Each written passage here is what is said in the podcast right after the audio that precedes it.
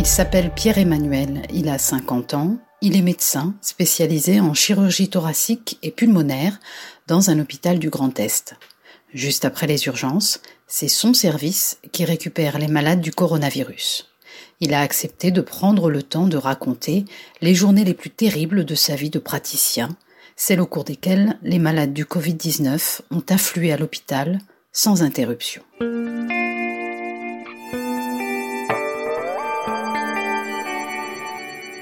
Premier jour, euh, je me réveillais, je me demandais, enfin, je faisais deux choses. Euh, première chose, est-ce que je suis dans le monde réel ou est-ce que c'est un cauchemar? Puis une fois que je me disais, bah non, a priori c'est le monde réel. Deux, est-ce que je suis malade ou pas? Est-ce que je sens? Est-ce que j'ai du goût? Est-ce que j'avale correctement? Est-ce que j'ai de la fièvre? Est-ce que j'éternue Est-ce que j'ai le nez qui coule? Enfin voilà. Puis après, bah, une fois que ça c'était le check était fait, bon bah je partais faire mon job. Samedi, euh, j'ai cru qu'on n'arriverait pas au bout de la journée. Euh, c'était un cauchemar. Depuis 8 euh, heures du matin, l'appel à la maison, j'étais d'astreinte, jusqu'à, euh, je dirais, jusqu'au dimanche à 14 heures où on n'a pas fermé l'œil, on s'est pas couché. Et chaque fois que ça se terminait à un endroit, qu'on avait fait le pompier, bah, il y avait un autre feu qui partait ailleurs dans l'hôpital. Parce que, eh bien, les patients arrivaient, se dégradaient, il fallait faire quelque chose. Et puis, ben, euh, dans, l'hôpital où je travaille, il y a cinq grosses réanimations en permanence.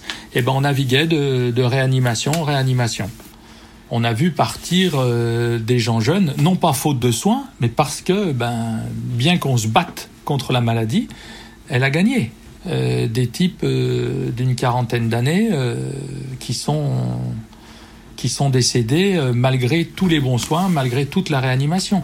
Et j'ose pas imaginer le carnage que ça peut faire dans des pays qui sont moins équipés.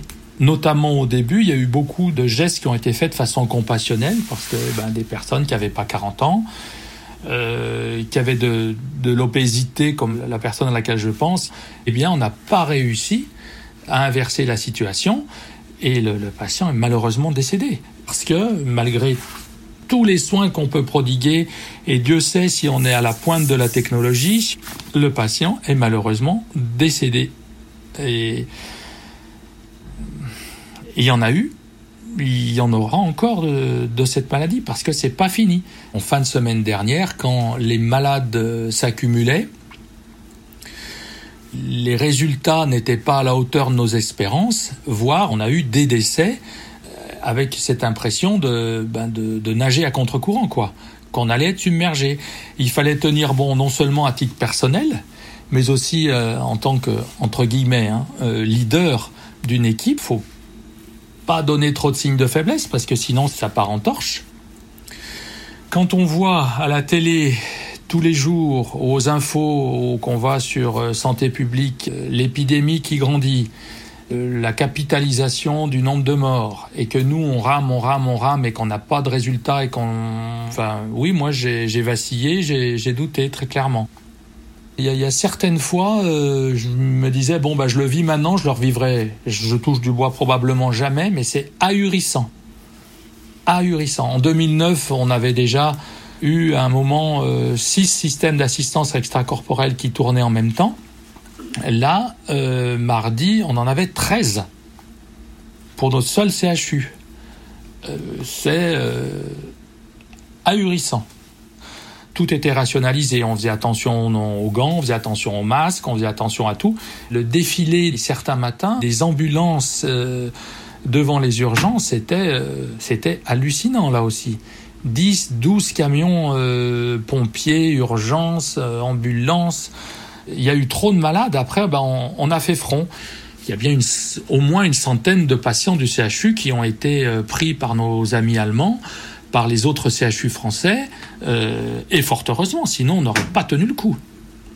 Je l'avais jamais vu en bientôt 30 ans dans les hôpitaux, des, des gens qui parfois sont abattus le soir euh, en, partant, en, rentrant chez eux, quoi, qui fument une clope devant l'hôpital et qui, qui ont la tête en bas et les épaules aussi les cardiologues me disent on voit moins d'infarctus.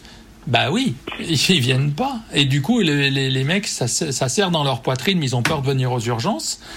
Et puis, ben voilà. Je dire, quand on rentre euh, à l'hôpital, on voit des pompes funèbres et on voit des ambulances. C'est quelque chose, euh, comment dire, euh, qui est malheureusement la, la triste réalité. Hein. C'est difficile d'être le seul qui soit, euh, entre guillemets, déconfiné de la famille et de rentrer avec son... Bah, à la fois son bagage euh, psychologique de l'hôpital et puis ses affaires, quoi. Donc euh, l'idée, c'est de prendre une douche en rentrant. Hein. Ouais, il faut, un moment, le soir, faut... Ça fait du bien. Hier, j'ai lu tout un chapitre sur les néoplatoniciens. Ben, c'est très bien, Plotin et, et petites idées-là.